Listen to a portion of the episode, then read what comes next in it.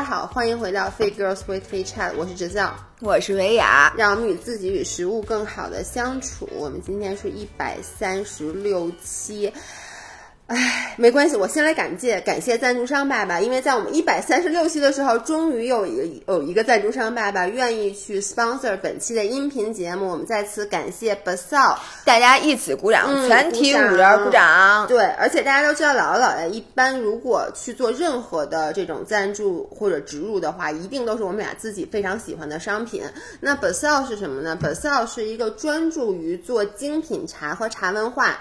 以及冲泡方案的这么一个中国精品茶品牌，我们两个现在都在喝 b a s e l 的茶。我喝的这个茶呢是一个乌龙茶，它叫清新乌龙，是来自台湾的。老我喝呃这个叫茉莉毛峰，反正我跟你说非常香。非常香。然后关于这个具体的茶的内容呢，我会放到最后去给大家介绍一下这个品牌这些特别好的呃原液袋装冲泡茶。我在这里必须要先批评一下老爷，同学们，我们刚才已经录了多少了？我觉得都快录完了。我觉得录了得有可能半个小时到四十分钟了吧。然后姥爷突然告诉我，从头就没录上。一秒钟都没录上，而且刚才我们俩录特好，我们俩之前那个 chemistry 讲的故事，我现在真的无语，同学们无语。我我想跪下来给你磕头，但是我知道你也不太稀罕。我稀罕，一会儿你你 一会儿关了关录完了，你给我磕吧。对不起，这个不过这个跟我们今天的主题也非常搭。嗯我们今天的主题呢，其实姥爷想的想的是那个现在的这些焦虑和我们的有一些应对的方法。嗯，那为什么主题吧？对，为什么我会想到这个主题？是因为我前段时间学到了一个新词，这个词已经普遍的出现在社会上了。说实话，我之前经常听到人提这个词，嗯，我没有去深究，是因为他说到这个词以后，我立刻明白了，我就没有仔细去研究这个词，就是内卷。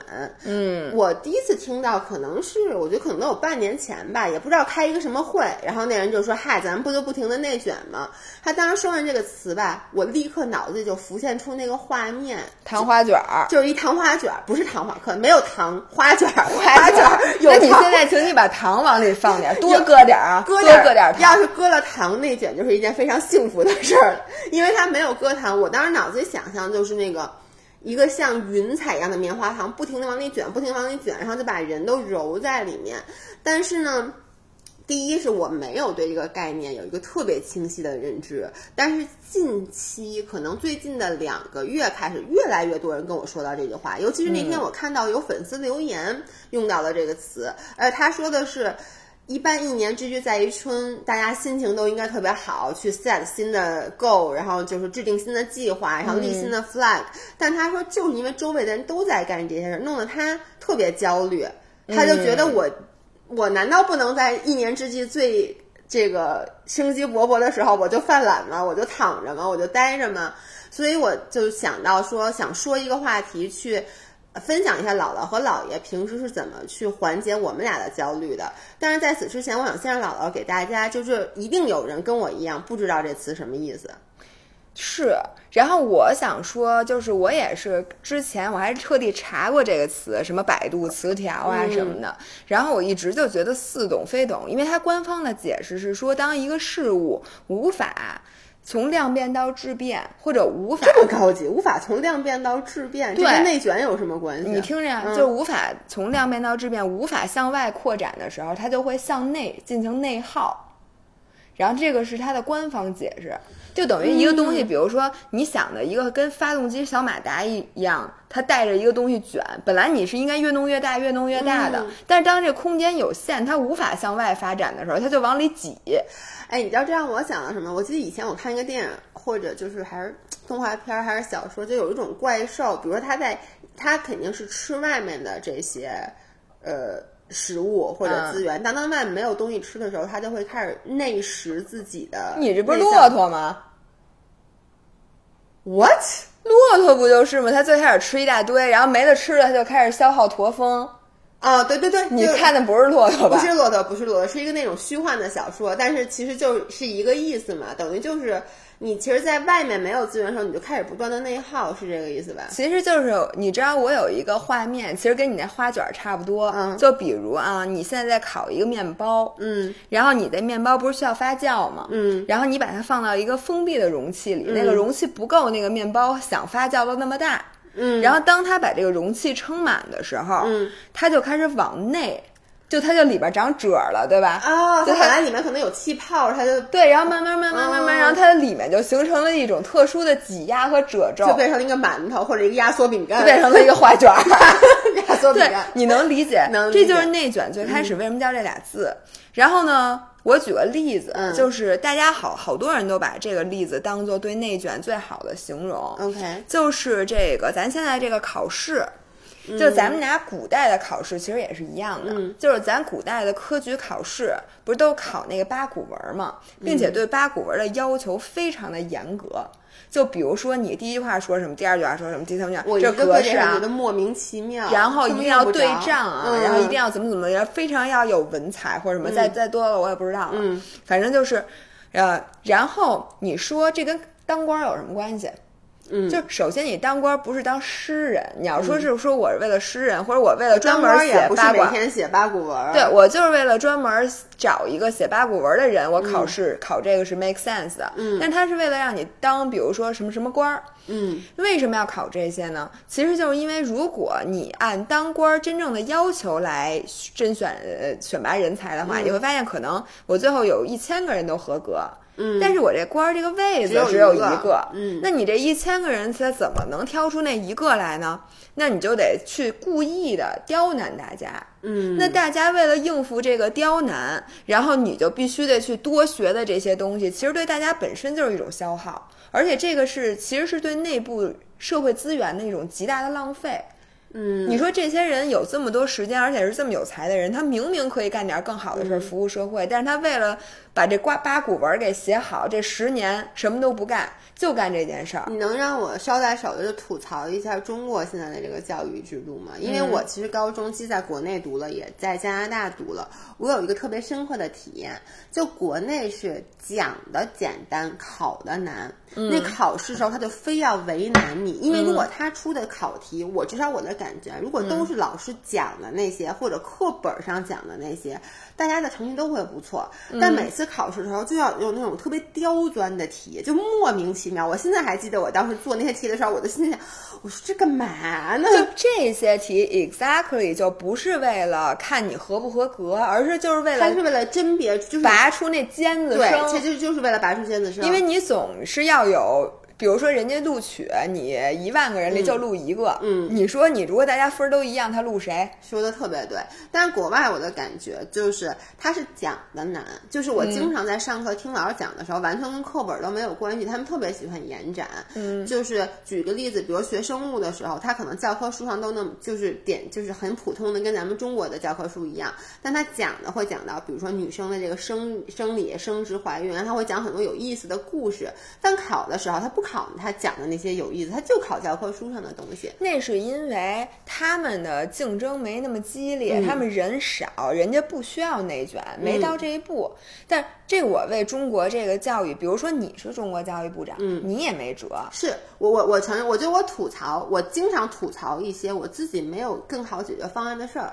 你但这个就是特别讨厌那种人，但我就是瞎评论说这谁谁谁什么什么什么的怎么着，这个中这个怎么着说这个不是这个管的不行，那管不行。我你我我来给我自己开解一下，是这样的，就因为当我身处其中的时候，我觉得我有必要为这件事儿发声。就举一个例子啊，嗯三环路，三环路都已经堵成那样了，他非要开一条公交车啊道。，主要这条公交车道周末的时候也不给我们取所有的公交车道周末的时候也不取消。对就是我一直都对这件事儿就耿耿于怀，因为你们知道以前姥爷的那个办公室就在三环边儿上，我天，每天那个堵的本来就很堵，突然有一天三环多了一条公交车道以后，那路就没法走了。嗯，但是呢，你说你让我给出，人家说是为了鼓励大家都去坐公交车什么的，然后你说你让我给出一个更好的方法，我觉得我也不配。就我也没法给出一更好的方法。但是作为一个真真实实被这个情况影响到，尤其是周六周日，我五点多出去吃饭，还在三环上被堵在那块儿的人，我就想抱怨一句：这是不是内卷？不是，怎么不是内卷啊？你这跟内卷有什么关系？啊？哇塞，我这就是内卷，我简直太聪明了。我给你解释一下啊，本来三环路上就这么说吧，三条公三条道，啊，然后呢，这个时候呢，你想开辟一条公交车道，正常你应该延出一条道来，对不对？你 往外延出一条，就是你应该让这个路扩更宽。我说对不对？就你想，因为三环路已经等堵到不行了，你为了让它交通变得更好，你应该去更宽阔出一条车道。但是我不，我得往里卷，我往里面。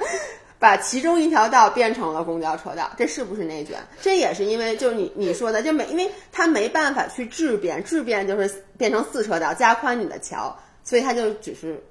哎，我真的，我简直太有才华了！嘿，你 爸爸，爸爸，你好好听听，真的，你闺女没文化的程度已经到了一个她自己都不觉得她自己没文化的这个程度。大家留言说我这个例子举的好不好？那不管怎么说，我们说到这儿，大家知道内卷是怎么一回事儿了。然后呢，也知道老爷今天其实就是想跟大家说，在这种内卷严重，然后每个人都为各种事儿。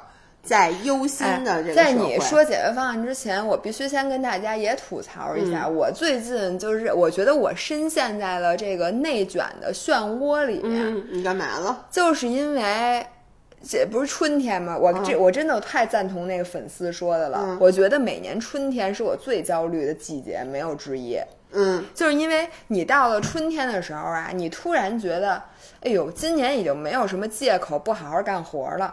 因为今年才开始，姐们儿不是节过完了呀？对对对，你一月一号的时候，哎，你说我应该立 flag，但是你想，哎呀，我怎么着也得过完节呀？对，而且就是春节之前，我觉得大家都没有什么工作状态，而那时候你没有工作状态的心安理得。那会儿你还在庆祝去年，所以说 去年你也没干什么，但是你总觉得，哎呦，这一年终于过完了，你还沉浸在那种感觉。但是，一到三月份，你往后一看。下一个节好像是清明，你也没有什么可庆祝的，就你你你也不好意思说清明节之后再怎么怎么着，你就只能工作了。然后我今年呢，不是说就想还是好好做咱们自己这摊事儿嘛，我就说那不行，我得跟别人取取经啊。嗯，我看看这个和咱们差不多的这个视频博主，然后还有这个做这个播客的同行或者什么的，他们都在干什么呀？结果不看不要紧，我一看就觉得。哇塞，这人家这内容怎么做这么好？就为什么我经常不敢看？就是我每次看完都会有你这个心态，就是就觉得自己他妈是个屎，就是怎么自己这么差？人家做的东西怎么这么好？然后原来吧，我还经常想，我说五人们，你们这个留言。这个评论什么的怎么那么少啊？我们这播放量怎么老上不去啊？我说你们这不应该，我们这么好内容。然后我一看人家，我觉得哎呦，能有这播放量 真是不错了，能有这么多人评论，我真的我给大家跪了。微博能有将近两百万个粉丝，已经我简哪来的奇迹？我一看也没花钱，天上掉下来的。然后我就说这样吧，我看看比我差的，嗯，我看看这粉丝没咱们多的，或者什么什么的，一看。哎，我怎么觉得人家的内容也比咱做的好？啊我也有这种感觉。我就觉得是个人那内容都比咱做的好。我觉得你倒有点妄自菲薄了。我没有菲薄，我觉得，但是我同意你说的，就是当你在做这种，其实都不是同行的 research，你就因为大家都是做自媒体的嘛，你就总是在赞叹或者感叹说，人家这个脑洞开的，人家这个这个。对，怎么能这么要不就是人家画面好，嗯，要不就是人姑娘漂亮，嗯，要不就是人家那个创意好，要不就人家剪辑好，嗯，对吧？要不什么都不好的，但是也有可能，反正都有都有好的，真的没有没有，我发现哪个都不如咱们的视频。但是我一直都觉得这个是咱俩的一个优点，就是咱俩从来都是很能在别人身上发现。厉害的地方的人，你确定不是因为人家真的厉害吗？不，确实也是人家真的厉害。但是我我必须得说，就有的人，我就有很多朋友，他们是看别人觉得别人都很差，你能理解吗？其实别人好，他也会觉得他看不到。我好希望自己是这样的人啊！不不，咱们还是咱们这样好，我觉得。可是因为这样子，你看别人的视频，你觉得特有意思。我特爱看别人的视频，可是我就不爱看了。就是当我发现所有就是我看他的视频，我都想借鉴的时候，我的脑子就乱了。你明你明白吗？嗯，就是我我特别容易被别人牵着鼻子走，因为我很难看到自己的这个优点。我看别人的优点真是比比皆是的时候，我就开始反思，我就在想，是不是我们从最开始就做错了呀？我们是不是应该这样？再加上我一想，我们就处在内卷的正中心。嗯，为什么呢？哪国有中国这么多人？然后哪国现在有中国这个自媒体发展这么好的机遇？所以呢，真的中国适合自媒体的这个人，就这些有才的人，可能是你就说欧洲和美国这所有所有博主加一块儿，但是人家是分国竞争的，或者人家的就是整个。我来说一下，我觉得你说的这个，我我来怎么着呢？就开导一下我的心心灵。其实也不是，因为。我我后来就发现，在 YouTube 上面，其实所有的只要你能说英语的国家，他们都在互相竞争。就是美国人会去关注英国人，英国会去关注关注加拿大人，加拿大人会去关注 Australia。就是其实就是全世界所有 English speaking 的这个 content creator，他们之间都是 competitors。你说的这句话，你知道吗？对不起，我重新说一遍，全世界所有说英文的，呃。自媒体或者内容创作者，他们之间都有竞争关系。对，我不行，我必须插一句，我现在不说我就忘了。你知道前两天我去，大家看那个微博上，我发了一个健身小哥哥的照片儿，然后我就去这个人他们家吃饭，嗯，结果他让我转告给你一句话，因为他是咱们明信片忠实的听众，他说我特别感谢老爷，你一定要帮我转告他。然后我以为是他启你启发了他的心灵或者怎么着吧，他说的是什么？我学了好多英语，我之前这些英语，尤其是你常说的说 exactly，说 exactly 这词，我之前从来都没用过，也不知道什么意思。然后就因为他老说，还有 literally，说这这两个词是我从他身上学会的。我现在经常跟我的学员，因为他是健身教练，我就让学员说 exactly，所以他让我跟你说非常感谢你，我让我当时都笑了。我是一。我是你，exactly。我那天有一个非常相近的，差点说 experience，那个非常相近的经历，就是上周六我生完蛋以后，我们一群人在一起吃饭，然后吃饭的时候，我就有时候说话，因为你知道吗？我们吃的是西餐啊，怎么了？就里面有那个 arti artichoke，嗯，然后洋蓟。对啊，我不认识那字儿，知道为什么？他们说这是什么？我说这是一个洋鱼，他们都不知道洋鱼是什么。洋鱼是什么土豆？对，他们也是 这么说。你是我就跟他们说没有，因为我不认识纪念字，我以为是那那鱼，我就说这是 artichoke，他们就说你别说英语。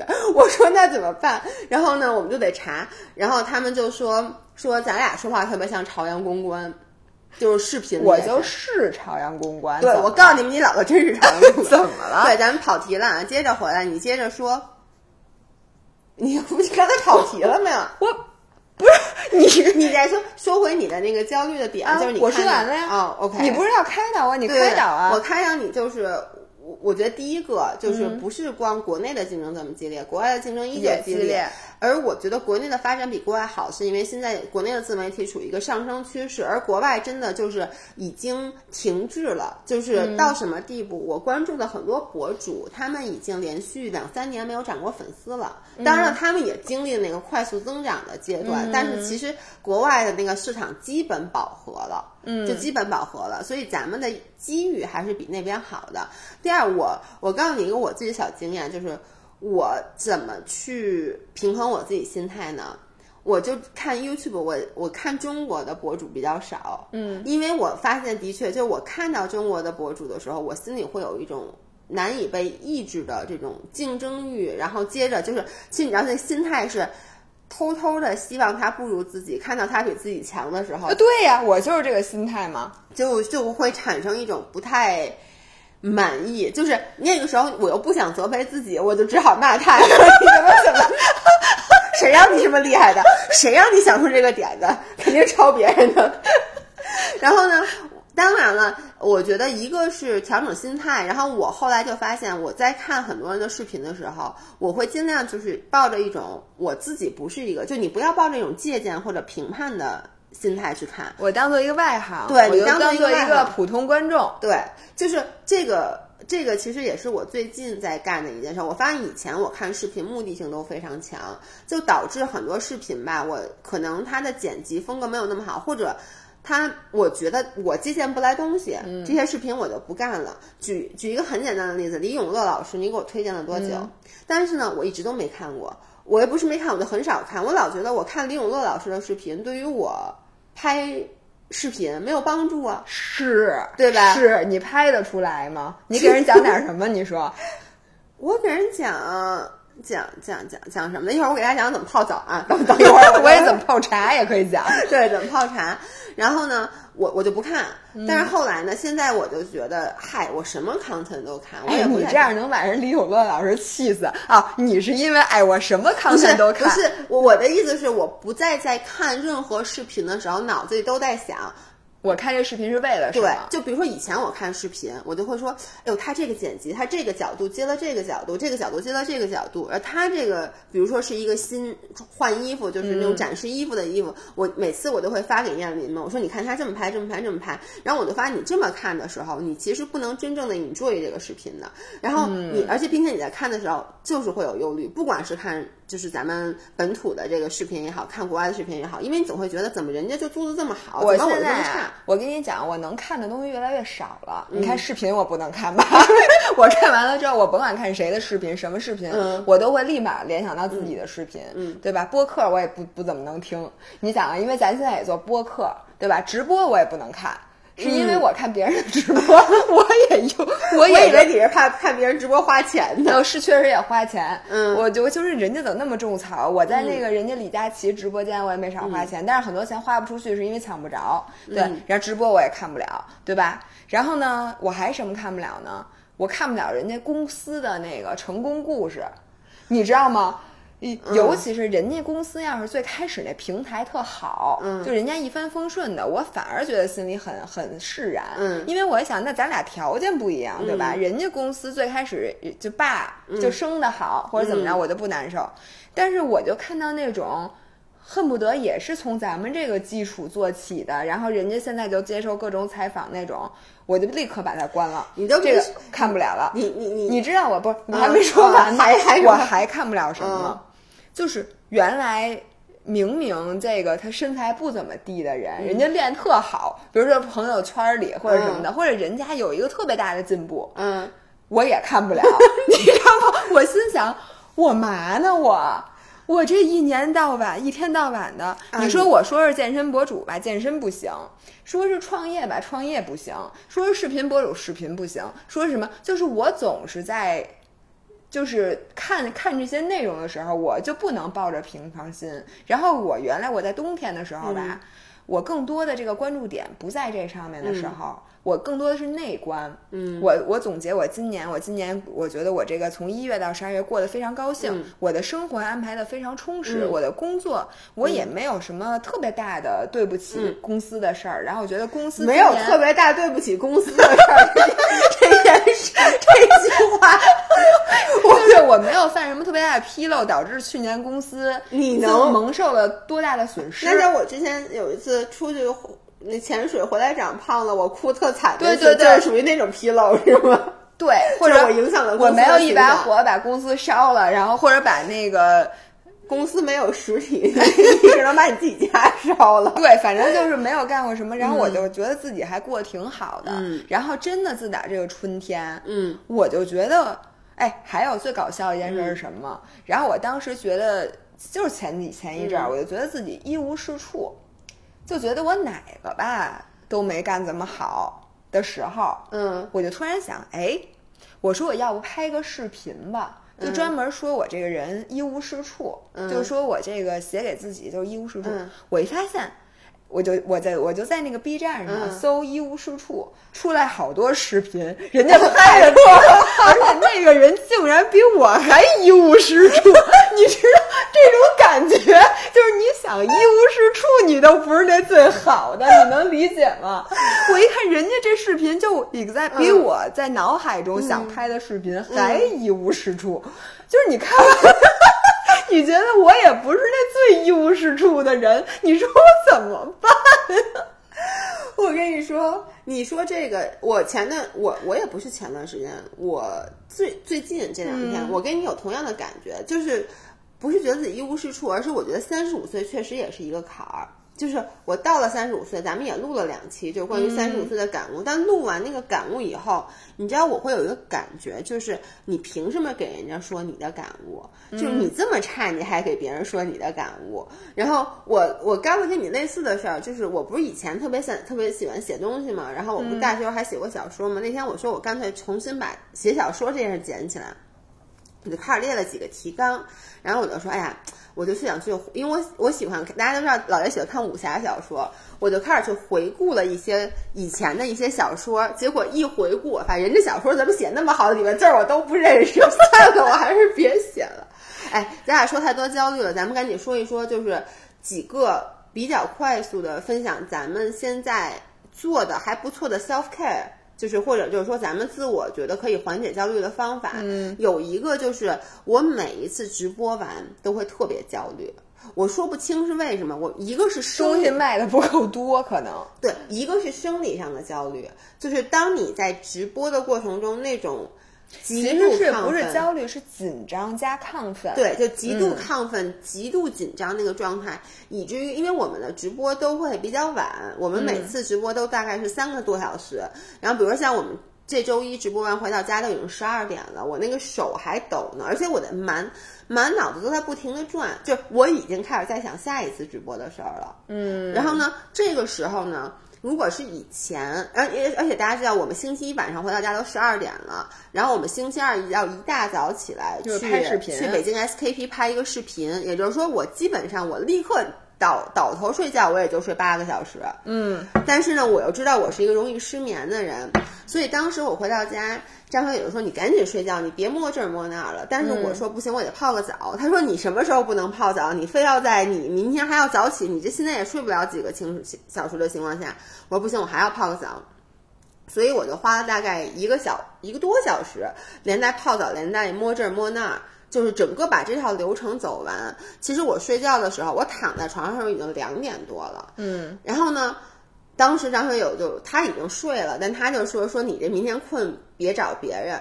但是为什么我会去做这件事儿？是因为姥姥之前跟我说过，你当时看那个睡眠革命，你给大家说一下你当时怎么劝导我的，关于那个睡前 routine 的那一套。哦，人家说了。说首先呢，就是睡觉看睡不够，嗯，不是按天算的，就不是说我每天必须要睡够八个小时，要不然的话我今天就不够，然后这是无法弥补的。睡眠是可以补的，它其实是按睡眠周期来算，你只要在一个睡眠周期里睡够了，嗯，你就算今天没睡觉，或者今天睡特别少，其实对你的身体也没有什么大碍。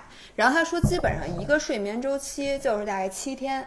就一周，我发现了，因为你知道吗？周末补觉真有用，嗯，就是平时即使你睡得比较少，你周末说我两天把这觉补足了，确实是你下你你是有用的，对，然后这也不会影响你的免疫系统的健康。然后他就还说了，说一到底一个睡眠周期里，你需要睡够多少个小时是因人而异的，嗯，就确实有的人他可能每天只需要睡六个小时、七个小时，对。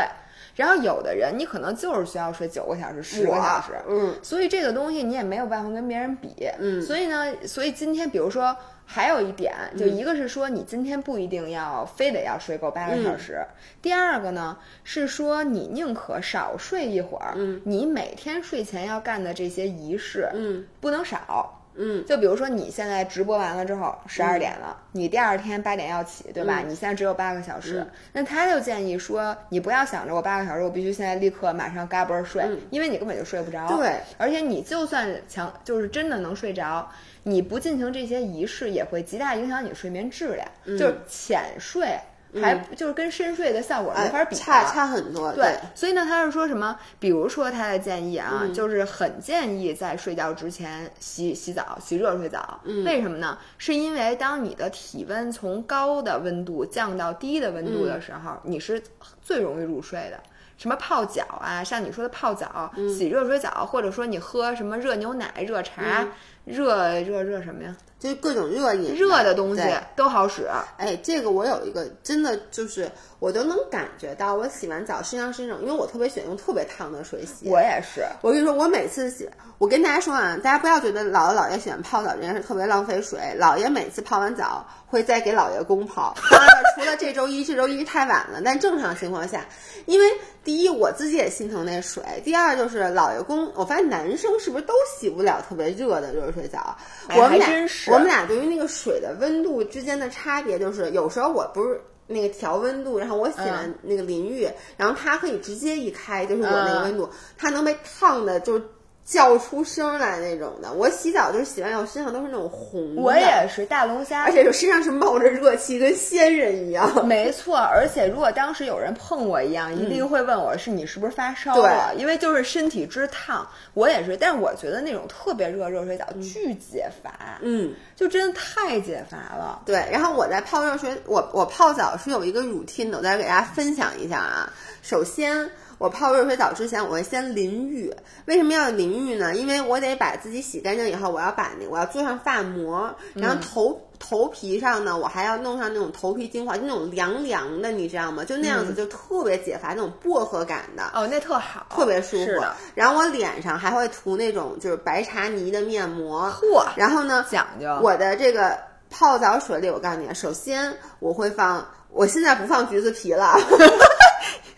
大家如果不知道橘子皮的梗，去听听之前我们那期关于我俩是如何犯傻的视频。但我现在会放，我会放浴盐，然后呢，我会放精油，我还会放泡泡浴。哎，我就嗯想问你，嗯，浴盐这东西是干嘛用的？我的理解，第一，浴盐就是浴盐能软化角质，这是真的。就浴盐是能够氧化角角质，盐是能够软软化角质。就是你让你去死皮的好多东西里面是有不是，那你得往身上搓呀。不，你在里面泡，它一定会让它会让你那个角质层变软。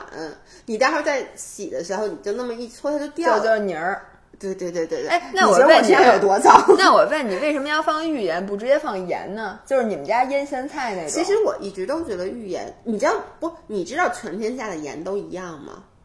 啊，就世界上所有的盐其实都一样。然后我的理解，什么意思？什么叫都一样啊就是它的化学组成是一样的，也就是说你其？NaCl 嘛？就氯化钠嘛？对，所以也就是说你其实放海盐是一个道理。但是你说往浴缸里头是吗？对，我的理解是一样的，那你为什么还要买浴盐呢？因为浴盐不是我贵吗？对，这不是高级吗？浴盐不是大块的结晶吗？但其实我真的看，就不管是大块的结晶，还是磨成细粒的那种那个 table s tables，那它应该是里面有不同的矿物质，让它产生了。其实矿物质是一样，就是卖的浴盐，当然就说有比如玫瑰的浴盐，各种不同的浴盐。嗯其实我的理解也就那么回事儿。其实哎，普通谁是学这个什么化学的，或者搞这化妆品的？请大家给我们科普一下这我浴盐。哎，但首先它问题是将来我可能还想接预言的广告呢，所以咱在这儿也不能说普通的盐就行。那这样吧，谁认识那个搞预言的爸爸，请他们给我们科普一下，然后寄一款非常好的产品来。对，然后呢，我会放泡泡浴和这个精油，而且我泡泡浴和精油的味道会是搭的。就是嚯，我现在呀、对于味道就是突然是比较追追求的，你能理解吗？我特别能，我也是。就我以前是不在乎的，就只要这东西不臭就行。那那那那我没有就比如说我的，就是比如说我以前洗手间，我就买那个叫什么网易严选那种简单的那种那个有香味儿的那个东西。啊但是我现在在里面放的都是那种香薰，就是野兽野兽派的那种香薰。哎，野兽派香薰，我能说特太好吗？我现在用的野兽派还有那个 hand by hand，咱们之前有过用的哦，憨憨憨，啊，叫 hand hand hand 是吗？我也叫 hand by hand，反正就是用那种，我现在会比较去愿意花钱在高级的味道上啊我也是我以前是觉得这玩意儿不就闻个味儿吗？就是而且我原来就对于那个高档的香味儿和低档的香味儿，其实区分不是那么。就不那么讲究，嗯我觉得只要不是那种廉价洗手液那种香精味儿，其他的我都觉得挺香的。但是现在我越来越讲究前中后味儿，那东西必须要醇厚，必须要天然。就我现在能闻出来，哎，我也是，就包这括就是你知道吗？把自己惯出毛病来是吧？了就是包括浴液，我以前觉得，你知道，我以前就喜欢闻那种水果味儿、香香的那种，你知道那种味道。但是我现在就会觉得，啊，这个浴液我能。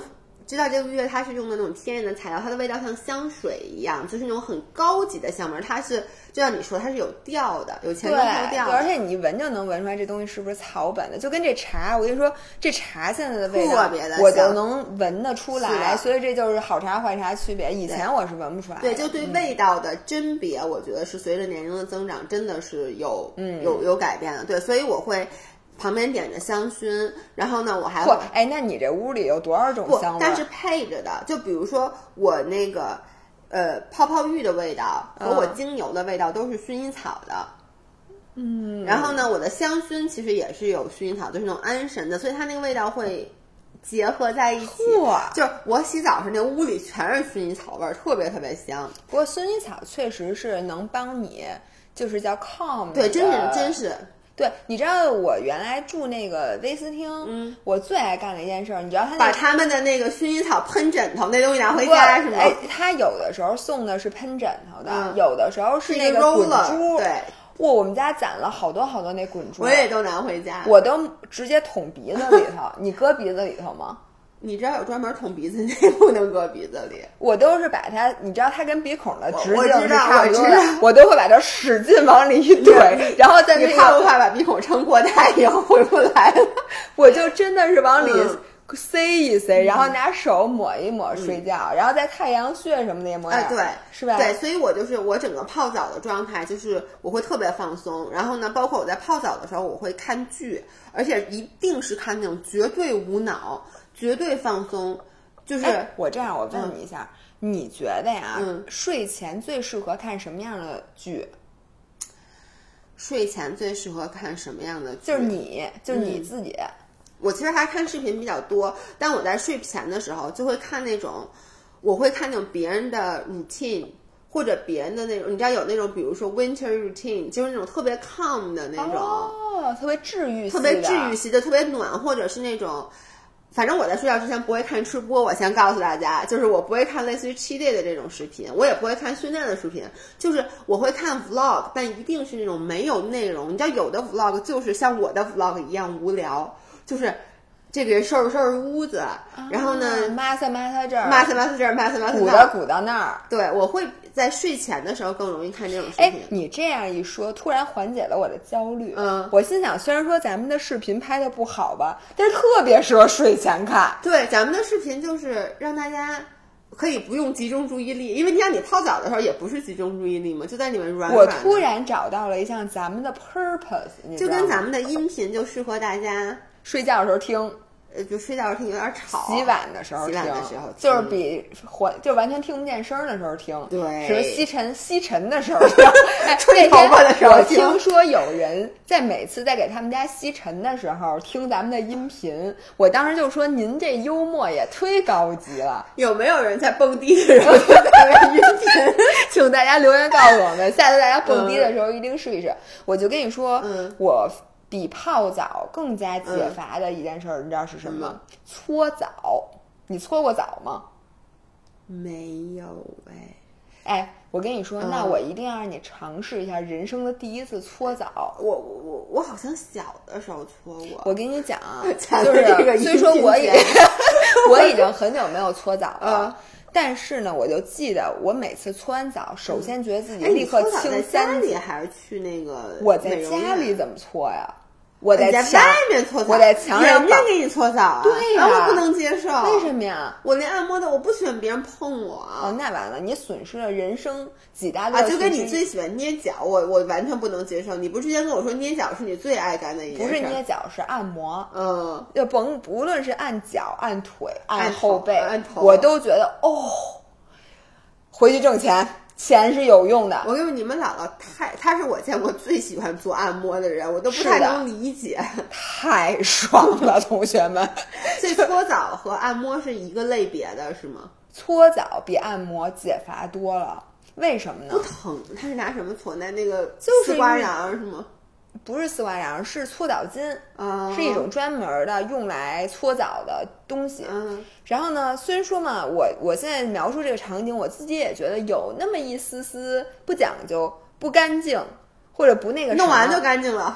但是我跟你讲，同学们太爽了，搓澡。就首先你搓完澡之后，你觉得自己立刻轻了三斤，嗯。是真的就是那种轻盈的感觉，嗯，你是我无法给你形容，你感觉自己突然变成了一只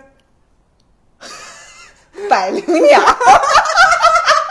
你立马可以 飞出窗外。真的，同学们谁搓过澡？微信留言给我。真的是这种感觉，你觉得你真的轻了，就好像你你，我给你形容一下啊，就好像你刚刚那个滑完冰，嗯下地之然后后，把那个鞋脱了以后，你觉得自己普通轻飘飘的有没有？哦，你这个形容非常好。就我滑雪时，你把雪鞋脱下来，穿上你的阿哥踩出去的第一步，觉得你的脚能动了，而对且是轻的那个对，没错。然后第二个感觉妈妈，你身上有？多少泥儿？死皮搓半斤死皮下来。我觉得不止，真的真的不止。你也能，你能搓出更多我的死皮。去每次泡温泉的时候，是看到有很多人会去选择这个因为你知道吗？你自己在哪儿搓泥儿都不太合适，在自己家里不合适吗？你搓得着后背吗？不是以前有那种两只手就那握那个心呀劲儿太小，你你根本搓不下来，你明白吗？哦，就人家给你搓泥儿是让用橡皮在一张纸上涂改东西那样搓。然后我跟你讲第二个感觉啊，就是你当天晚上，当你躺到床上的时候，嗯你觉得自己睡在云上，嗯，就是那个你觉得你身上所有的毛孔都打开了。就是因为你知道，咱们每个人的毛孔上其实都覆盖着一层厚厚的油脂，，油脂和角质，对对。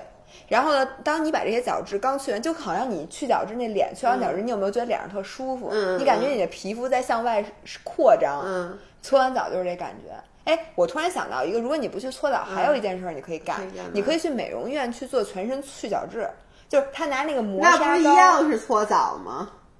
但是不是去，我都是去那个原来去那种洗浴中心，嗯，去比如说汤泉、嗯良子那种地儿，然后呢，你在泡温泉之前还是之后，我不记得了，去搓一个澡，然后之后你觉得你重获新生，嗯但是你去美容院，他拿那个，因为在你知道人家拿搓澡巾给你搓澡、是用浴盐和牛奶的，可以搓盐，可以你看为。什么有盐？你看，我觉得是因为它需要一个磨砂的东西，嗯，其实这东西换成沙子，我觉得全用 哦砂纸，不行不行，沙 沙纸可以搓是吧？那我觉得效果可能不错，但是。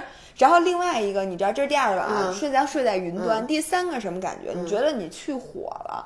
你能明白那种去就跟火？刮痧的感觉。对，刮完之后，你觉得你瞬间就肠胃都干净了，嗯就是你觉得你整个人脱胎换骨了。嗯我我这不是一个搓澡或者搓澡巾或者是浴盐的广告，我可能形容的只要你们姥姥太喜欢干，我觉得在 self care 上面你是做的比我好，因为你喜欢那种。比如你喜欢做美容，然后嗯你喜欢、就都不是为了让脸变得漂亮，就是你 enjoy 那那个种过程那个过程，对，我哎，对你这样说，我突然想到一个，我去 self care，你知道我为什么我我现在还是要定期去美容院啊，你还去美容院？对对对对对对，现在还有美容院呢。当然了，而美容院现在都是高级的那种，就是连手原来就咱们去美容院都是以手法为主，嗯就是你去他给你用各种东西，然后就给你在脸上揉，就像按摩一样。嗯现在是产品加仪呃产品加仪器，就是他都会给你再用一个仪器。美中心一样的？对，但是它是一个完美结合，但是它还结合了按摩，就是它最开始都会给你嗯芳香开背。然后我来说一下，其实我去美容院，定期去美容院最大的目的，是为了在那儿我在美容院睡得特别香。我这一点，呃，我跟你说，你们姥姥真是，就是每我们俩一共没在一起做过几次按摩或者美容的东西，每一次都是她真的是，她把脸往那儿一趴就能睡着，然后我就浑身那个不自在呀、就是包括我我这辈子做过的最贵一次按摩，是我去那个泰国，然后去那个文华、啊东方文华酒店、嗯做那文华季晚东方文华东方，然后呢特别贵那个按摩，嗯，可不嘛。然后呢。听这四个字儿就老爷，而且他是那种拿个船把你接到那个，就是你都不能直接过去。嗯然后我一点都不夸张，老爷公真的是大概趴在床上三秒钟以后就开始打呼噜了，嗯，然后我就特就是就是如坐针毡的感觉，就浑身觉得长满了刺，我就特别不喜欢别人在我身上弄。然后最后我觉得我花这么多钱，这么他按完以后，我浑身特难受，因为我你知道你在他按的时候，我就特紧张，他弄完以后我这个哦，那你斜方肌巨难受。你这个就下回啊，就别去，把那钱给我。是，所以我以前会为了做按摩而做按摩，嗯，但我现在就不会了。你看，你就是喜欢做按摩这种放松，你知道对于我来说，什么跟做按摩同样放松吗？打架。我的天哪！我我真的，我跟大家说，可能大家在下周那期音频里会听到姥爷再多说一些柔术的故事，但是你知道，在实战的过程中，很多人上柔术目的只是为了学技巧，他并不想打柔打实战。我就是去打实战，就在打架过程中，那种放就是那种。快感和那种放，就是他打的时候不放松啊，但是那种畅快淋漓的感觉，以及你打完了以后你一身汗，然后你浑身的肌肉疼，但是心情很放松的感觉。哎，我能跟你说，就是我非常非常理解你，为什么呢？是因为你知道吗？这其实和冥想是一回事儿，就是和冥想对啊，因为它其实是专注力。人在很专注的时候，其实是非常放松的。所以你说就是，你这句话听大家觉不觉得听起来像一个病句，但其实很有道理。对，就是冥想是靠什么让你放松下来的？比如说，为什么说冥想是最好的缓解焦虑的？它并不是说让你什么都不想，嗯，而是让你，因为让你什么都不想这件事本身是不能实现的，就是它不可能实现。哎，在冥想的时候，不是说就是什么都不想吗？不，而是你专注到当下，你专你想的其实是你此时此刻的感受。是你和这个世界此时此刻的那个交汇点，或者说很多时候冥想的技巧，比如说让你现在专注你的呼吸，嗯，所以让你想的是你现在是在吸气，你吸气时候的感觉和你呼气时候的感觉，或者说让你现在就想，说你现在闻到了什么样的味道，你今天都闻到了什么样的味道，或者你坐那儿很难受的时候，冥想会帮助你想你现在到底有多难受，你是哪儿难受，哪个神经疼。或者你这个疼痛是什么样的疼痛？它持续了多久？就它会让你专注到某一个，哎，甭管是什么事儿，专注到某一个事儿上。我觉得冥想真的是很玄。其实你知道吗？就是你打架本身是一种冥想。对，你知道我想说，是就是可能对于不同的人来说。呃，一定是对于不同的人来说，他能够做到的冥想的程度是不一样的。我觉得有的人，就比如像你，你很容易找到什么都不做，在那专注当下，像你说的，或者专注在自己感受上面。而我是一个，我本身就是一个很容易走神儿的人，就是你说让我坐在那儿去专注一件事儿比较难。但是呢，当这件事儿有生命危机，就如果我不专注，我就会被打的情况下。我就会专注了。然后包括你刚才说疼痛，那天我看到那个，我那天刷 ins。你知道咱们都特别喜欢那 Tony Nup，嗯，里面那个 K Katrina，Katrina，他前段时间发生了一件事儿，就是他被一个蜜蜂还是什么东西一个虫子咬了，但他就起了非常激烈的。过敏反应，过敏反应，然后他整个人，他就觉得他没法呼吸，他整个舌头就长，就嘴都合不上，然后整个脸就肿的眼都看，你能理解那种非常。哎，我跟你说，就澳洲的这种毒的他他在他在他在美哦，他在美国，对，但是一样，反正就是他有一个非常激烈，almost 致命的，就当时差一点就致命的那个那个激烈的反应，然后他就说说当时我简直就是。就 panic attack，就是就焦虑症都犯了。但是呢，而且当时他一个人，他自己非常镇定的开车去了最近的一个那个诊所，然后去买了一个那个就是打抗击的那个针，就是打了以后，然后又非常镇定的去叫了救护车，都是他一个人干的。他说当当时就是在冥想，嗯，就是他说他一开始就想我就要去买这个针，然后在救护车上的时候，他说他就觉得。很危险，他就听到旁边的人说他很危险，然后他就把整个注意力都集中在自己身体的疼痛上。他说他就去理解那个疼痛。对，就是你是要尝试和他共存的，嗯，然后呢，就不要对他带任何评价，你不要觉得这是发生在我身上，不要想后果，你就是在想这件事儿，嗯，就跟你打架的时候其实是一样的。所以为什么他能让你放松？其实真的这种专注让你放松，但是很多人的问题在于什么？就是。就像你，比如说你是靠打架找到了这种感觉，像我是直接就能找到这种感觉，很多人他找不到，嗯，因为他没有一件事儿能让他如此的专注去做。对，所以我现在就觉得，比如说中国人为什么那么爱喝这个功夫茶？嗯，就是他，你看摆弄那么多的那个器械，嗯就是那么多那些功夫茶的那些茶具，嗯就他在摆弄这些的时候，他其实是进入了那个专注的这个感觉的，你能明白吗？就是你在摆动摆弄器物的时候。是，其实是能让你找到这个感觉。所以，如果你找不到专注的感觉，你不妨做一些特别有仪式感，但是却没什么用处的事情。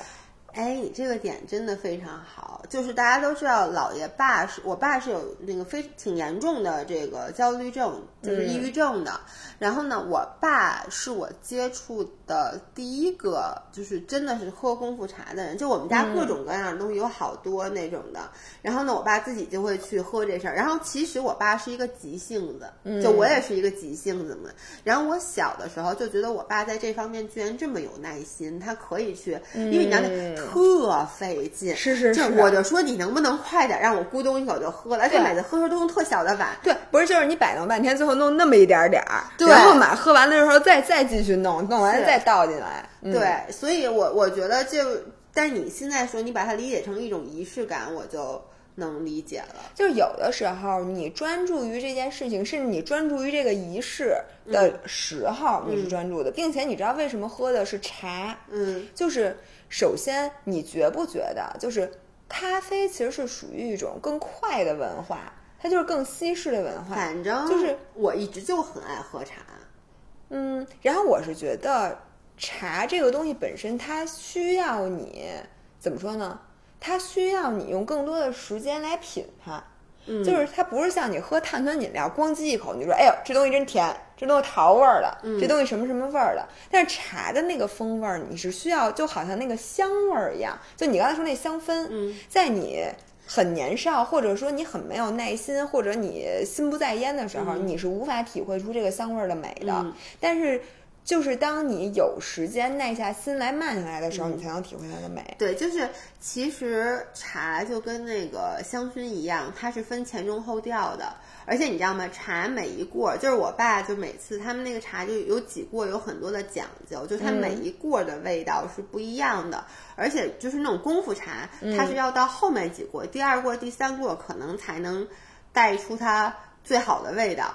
嗯，而且你知道，就是为了专注，就茶本身是能让你提高专注力的。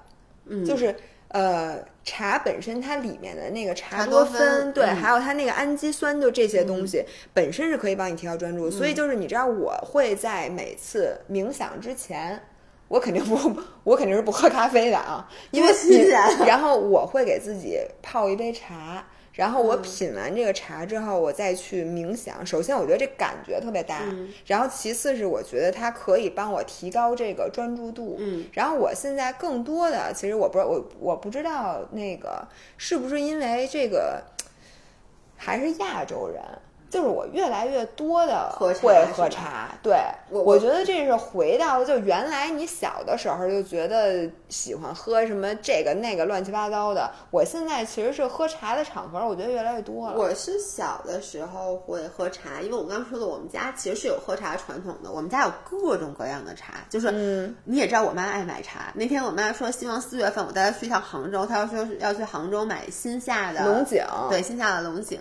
然后呢，我以前是不喝咖啡的，你还记得吗？是的，就是我在上大学之前是不能，而且我一喝咖啡就吐，我特别受不了咖啡那味儿。然后呢，我我后然后后来因为出国了，就感觉是那种一下就被西方的文化所嗯包围了，于是你肯定要开始喝咖啡了。但是我也是这几年来又开始喝茶，而且我就那天那天我还跟那个我一个朋友说呢，我发现以前吧，现最开始是是约夜店，嗯，然后变成了约喝，就是吃早吃 brunch 喝咖啡。现在我真的不跟不跟不夸张跟大家说，我们经常约就是约在一起是喝茶，就是我们的朋友在一起会去喝茶。我就说这变成了一个什么似的。你不得不说，就是你原来想起来那喝茶，跟现在喝茶都不一样了。就是现在这茶能怎么喝啊？我不仅是，比如说我说我冥想之前我就喝茶，我现在更多喝的是冷茶。啊就是冷萃茶，嗯就是比如说我把那个茶做好了之后搁冰箱里、嗯冰，或者直接那个就是用冷水，你不让也能泡出茶对，我跟你。说，那这个对茶叶的要求非常高，你知道吗？就是哦因为不好的茶，你你去做冷萃的时候，比如说你不好的茶，你把它泡好了以后，你再搁到冰箱里，你再喝的时候会会苦。苦对，就它那个嗯茶会有那种陈茶的感觉。我在这儿必须得说一下，就是我特别不能理解那些爱喝有某某茶叶品牌，就是你知道方瓶儿，就是之前某某我不能说品牌，万一他将来赞助咱们呢？就是他们家就是茶饮料，它就是茶，嗯但我觉得那不就喝隔夜茶的吗？就那个茶就特别不好喝，我觉得。哦，我完全不知道你在说什么。你不知道我在说但哪个我都是自己泡的那个，比如说我就是冲完茶之后放嗯冰箱，然后之后我会往里头兑那个，比如说白桃汁儿。你知道之前咱们那个白桃的那个浓缩液，嗯就纯桃汁儿做的，就然后兑在乌龙茶里面是最好喝的。然后我会尝试各种各样的组合，就搁各种，比如说果汁儿，或者说那种呃咱买的那种碳酸饮料，嗯跟茶兑在一起，又有茶香，然后又有那个水果的味儿，就有点像咱们在外面买的那些就是茶饮料。我现在觉得这个茶的饮料。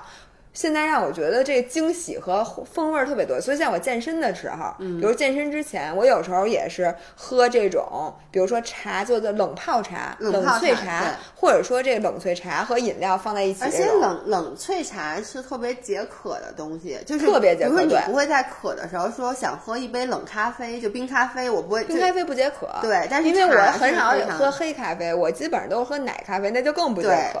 对，然后我我现在其实是我。我一直就是比较反复的，大家都知道我以前出那个 vlog，我大家看到我其实有一大抽屉的茶，我特别特别爱喝茶。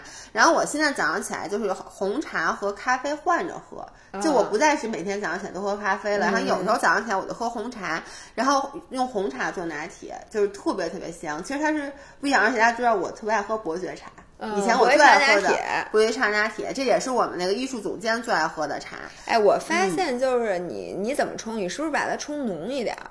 呃，如果是做拿铁的话，我会冲很浓，而且有时候我会煮。哦，就是如果是做拿铁的话，我会用那个，你知道现在咱们那个叫什么？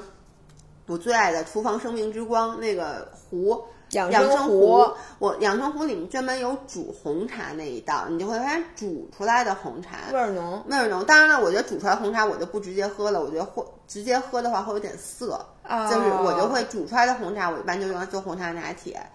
然后呢，我现在还有就是，我曾经有一段时间就是那个每次配合七片日我都会喝茶。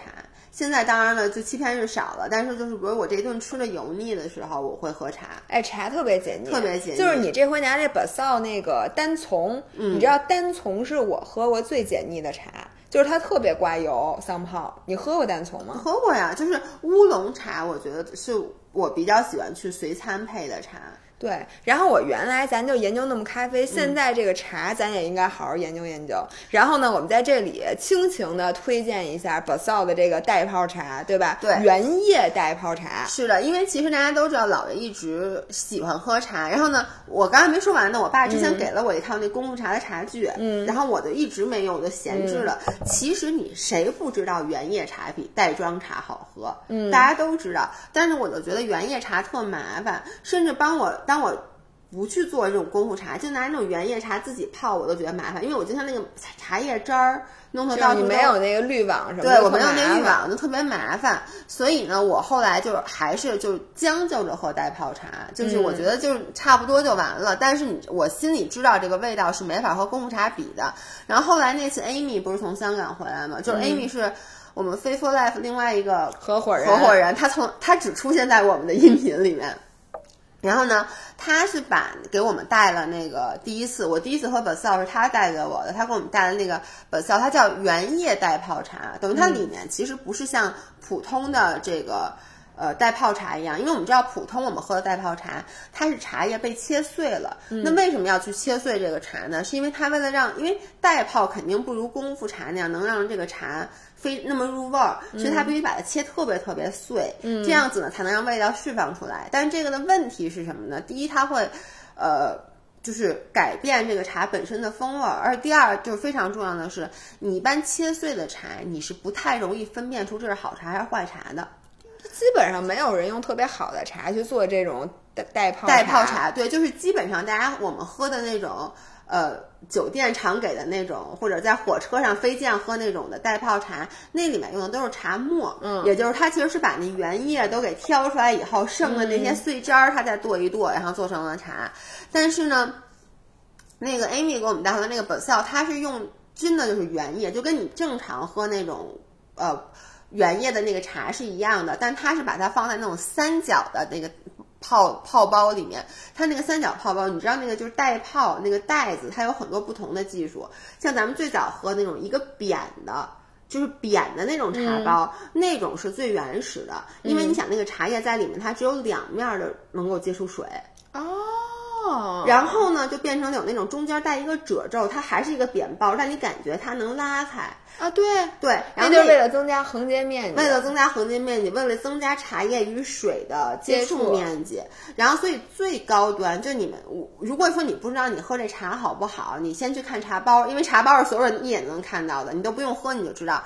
好的茶叶，它一定会用这种，就是像 Basil 这种，它是三角形这种完全立的，对金字塔型的茶包。然后这种茶包呢，它是最大限度的去增加了这个茶叶和水的接触面积。对并且如果大家上网查去查那个这个茶包的原理，它有一个物理原理，它那个水是能循环的从里面去不断的去冲这个茶叶。哦，所以大家就是这一个小 tips，就如果你在买茶买袋泡茶的时候，一定要去买。至少我现在买袋泡茶，就是当然了，我买便宜的袋泡茶是一回事儿，只要我买好的袋泡茶，原液的，我一定要去选取这种金字塔型的茶包。但是就是我一直觉得喝茶是一件挺贵的事儿，因为你要真买好茶的话，我给我爸买过，可是巨贵无比，所以我特别想知道咱们这回推的这个茶，你先给大家念念咱们这个这个茶有几种味儿，然后大概都多少钱？我觉得大家现在听到这儿已经准备要买了。对，我们现在我们这一次这个音频里面的这个袋泡茶呢，它是一个呃一个叫做精选精选组合，对，然后里面一共呢是有五位组合。然后我先说，先给大家说有什么茶吧，然后我再说价格，好吧？嗯，然后里面一个是刚才我们说了，姥姥在喝的这个茉莉毛峰，哎，我给你们形容一下，啊，这个茉莉茉莉毛峰，大家首先喝过毛峰对吧？这个是在这个好的毛峰茶的基础上加了有点这种冰糖味儿的这种茉莉，所以你从香有一味儿上，点点甜甜的，喝起来从香味儿上到你喝，真的都茉莉味儿特别重，嗯并且刚才姥爷给我科普了，说它这个茉莉啊，你首先在这茶里面是看不出来的，嗯你并看不见茉莉。那为什么茉莉花味儿这么浓呢？是因为它把那茉莉花的味儿。五到六道。对它不知道怎么着，它给嗯进到整个的这个茶叶里边儿，所以这个茶真的非常香。嗯，然后呢，我喝的这个里面还有这第二个就是清新乌龙，就是姥爷喝这个清新乌龙，其实大家应该都非常听过很多次，因为它是台湾的这种清茶的代表，所以呢，它就是一个非常。呃，它是那个高山乌龙的种植地嘛，然后所以它喝起来是那种非常的清香，但是又很醇厚的。嗯，乌龙茶我特别爱喝乌龙，他们这里面有好几种不同的乌龙。然后我们这样，我们把剩下的两，还有一个乌龙是那个乌冬单丛，就是你上次喝的那个乌龙。对，就单丛就是我说跟大嗯家说特别刮油，对，它是广那个广东凤凰山产的。然后那个呃，那乌丛丹龙，它喝起来有一种乌冬乌冬丹龙，它乌冬单丛。对不起，我口。乌冬单丛，哎，这句话真的不太容易说出来。然后它其实有一种淡淡的花香，它就虽然栀子花对它嗯虽然不是花茶，但它是有一种淡淡的栀子花香。然后呢，还有里面就是我最爱的，我其实最爱喝的茶是红茶。嗯，因为我一个是因为做拿铁，我觉得还是红茶做拿铁是最香的，因为红茶、红茶本身它的 body 就跟咖啡一样，它的那个是醇厚的。身体它的 body 是厚重的，是那种纯的，就你在舌尖的感觉是有有质感的。那它里面有两个红茶，一个叫做硬夏，那这个硬夏呢，其实我一般就是不不来做拿铁，因为它有一种。果香、花果香气，我一般就是单直接去喝它，然后它里面还有就是最经典的英式早餐红茶，那这个就是特别，它是产自印度，特别特别是做拿铁，所以它里面一共有这五五种茶叶，然后五种呢都是原叶茶，哎，我我在这里插一句，嗯。我特别建议大家去试一下，把它做成冷萃。嗯就是我尤其是乌龙，对。很多人觉得那个热水泡茶，我一个是我比如特着急的时候，我嗯。喝不进嘴；嗯。一个是觉得这个大家都喝过，或者我对茶也没有这么研究。但是我跟你说，这种好茶叶，你做成冷萃茶之后，第一它超级解渴，嗯。你给它放冰箱里，嗯。然后第二你真的任意的搭配，比如果味儿的碳酸饮料啊，嗯。或者什么兑在一起，巨好喝。嗯，我你知道我在这儿说赞助商爸爸要不让说我就给剪了，但是这个茶为什么我觉得它特别特别好？那天姥姥来我们家，我就给她泡了这个茶。嗯你们也知道姥姥喝茶从就喝在我们家喝什么都喝不完，嗯她就剩了半杯，剩了半杯呢。我第二天早上起来收拾桌子的时候看见了，你知道那茶已经隔了整整一天了。嗯我觉得这茶挺贵的，我就给喝了，把你剩下那半杯我没我没倒。嗯你能想象，就是已经泡了过了一天以后的这些，当然茶叶袋儿我们拿出来扔掉了，嗯喝出来像那就是冷萃的味儿，它没有陈茶的味儿，就没有一点。哦我真的我在这儿发誓，我用我的脑袋发誓，没有一点点隔夜茶的味道，哦，就巨好喝。你当时喝的是那个单丛，那确实不错。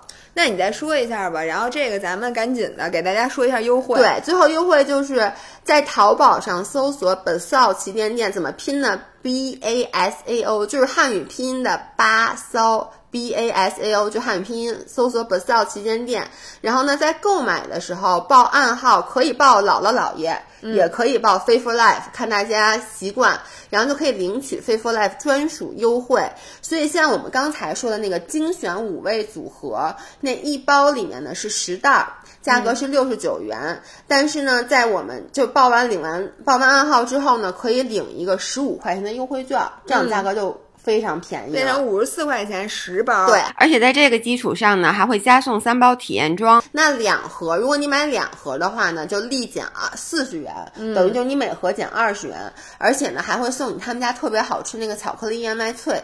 哎，他们家还有吃的呢。对他们，你知道他们家在香港是有店的，就是 Amy 给咱买，不就是说，因为他平时老去这家店嘛。但他们在那个大陆现在是没有的，但在香港它是有两家店的。然后他们家那个还有一个景德镇的叫 Birthmark，然后中文叫智的一个这个单人的陶瓷盖碗泡茶杯，对对吧？人家泡茶杯我们俩研究半天，最后发现人家设计的特别高级，就是让你既不烫手，又不把那叶子能倒出来，对然后就是很方便的能这一个盖碗儿，就一个泡茶的，然后加一个碗儿，对然后能自己随时随地都可以喝到这个袋泡茶，是的然后这东西原价是三百六十八，然后现在同样的报 Fit for Life 和姥姥姥爷可以享受立减九十九。哦不，但这个还加带泡茶呢啊，就是不是真的啊三百六十八是加上一个袋泡茶，它是带泡茶加这个茶杯的组合，原价三百六十八，报暗号姥姥姥爷或者 Fit for Life 可以立减九十九元，只需要二百六十九。哎，那我觉得这个值。就是如果说，我觉得是这样，如果你是像姥爷一样，就平时喜欢大口喝茶，像我每次泡茶都是泡两包。然后泡一大壶，那可能你就属于年轻人，就比较快，或者说你说你做成冷萃，然后带到健身房去喝，那你肯定不是用这个茶杯。但如果你是喜欢品茶的，嗯，就其实我们或者你就是讲究人喜欢仪式感，对，喜欢嗯仪式感，就是像我们今天说的很多事儿，其实都是一个仪式感的事情。不管是你泡澡也好，然后功夫茶也好，冥想也好，嗯，然后包括你按摩也好，它都是一个有仪式感的事情。嗯，如果你是喜欢有仪式感的话，那我觉得这个杯子是真的可以入手的。包括我，我最后插一句，刚才我特别想跟大家分享这个点，但是忘了，嗯，就是我最近还喜欢干一件什么事儿呢？我喜欢在车里面放空。嗯，就是我会，比如说我我真的啊，我不跟大家夸张，我会比如说在家里，我家里没人，但是我会泡一杯茶，就是放那当然是放在保温杯里面，然后走到楼下的地下车库二层。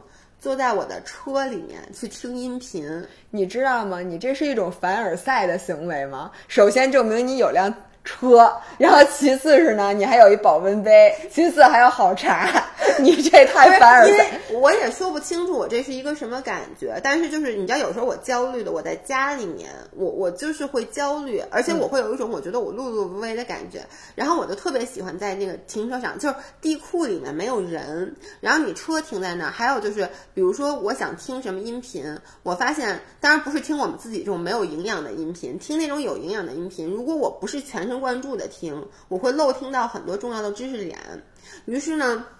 我就会拿着茶到我们家地库，然后那个用手机连上音频，就在里面，我可能会做大概四十分钟，听两集，比如说薛兆丰的那个课，就是认认真真的坐在里面，而且我发现我在那里面就跟冥想一样，我是能高度集中注意力的。我给你总结，嗯，第一，为什么有人有的作家只能在飞机上写作，就是因为你在那个交通工具或者你在一个狭小空间里，它屏蔽了你干很多事情的可能性，因为里面没有电视，没有吃的，哦对。没有床，对。没有朋友，什么都没有，也甚至连窗外都看不见的时候，你是最容易集中的。这就跟给你关禁闭的效果是一样的，呃，冥想的 tour 都是关禁闭的。然后第二呢，是因为人类有很强的洞穴情节，因为人类最开始都是在洞穴中居住的，所以你在那个洞穴里面能找到最大程度的安全哎，感。对，我就想说我在车里面的时候会有安全感。嗯，行，嗯我觉得今天录到这儿也差不多了，大家该听的听了，该跟我焦虑的一起焦虑了，然后还能听到了我们的这个这么好的茶和优惠。对，所以赶紧去买。那最后呢，呃，说一下优惠的日期，优惠日期是从今天开始一直到四月十一号，然后这个优惠呢是优于所有的平台其他活动的，所以大家不用放不用担心买贵了。对，这是给我们五人儿的专属优惠，在这里再次感谢 Basal 赞助我们本期音频。嗯，OK，那就这样，我们今天是周五，下周三的音频我们继续来谈姥爷到三十五岁之后的一个人生感想。对，基本上分享都是挨打的事儿。行吧 OK，下下周见，拜拜拜拜。